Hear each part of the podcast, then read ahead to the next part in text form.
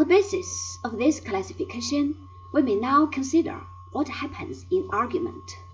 Starting from one or more propositions called premises, we deduce other propositions which follow from or are consequences of these premises. The fundamental type of all argument, according to Aristotle, is what he called syllogism. A syllogism is an argument with two subject-predicate premises that have one term in common. This middle term disappears in the conclusion. Thus, all humans are rational. Babies are human. Therefore, babies are rational is an example of a syllogism. In this case, the conclusion does follow from the premises, so that the argument is valid. As to the truth or otherwise of the premises, that is, of course, quite a different question.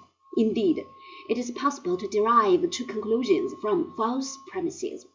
The important thing, however, is that if the premises are true, then any conclusion validly derived is also true. It is therefore important to discover which syllogistic arguments are valid and which are not. Aristotle gives a systematic account of valid syllogisms.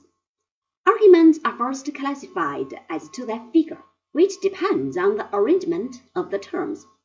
Aristotle recognized three different configurations. The physician Galen, 120 to 200 AD, found a fourth. In each figure, some arguments are valid and some not. An ingenious method of testing syllogistic arguments was invented by the 18th century Swiss mathematician Euler. By representing the scope of our term by means of a circle, it becomes easy to see whether an argument is sound or not. Thus, the example we gave previously is easily seen to be correct.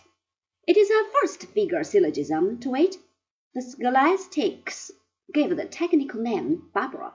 Similarly, no mammal can fly. All pigs are mammals, therefore no pig can fly, is a valid first figure argument. This form is called celarent. Notice that in this particular example, the conclusion is true, though one of the premises is false. For bats are mammals and yet can fly.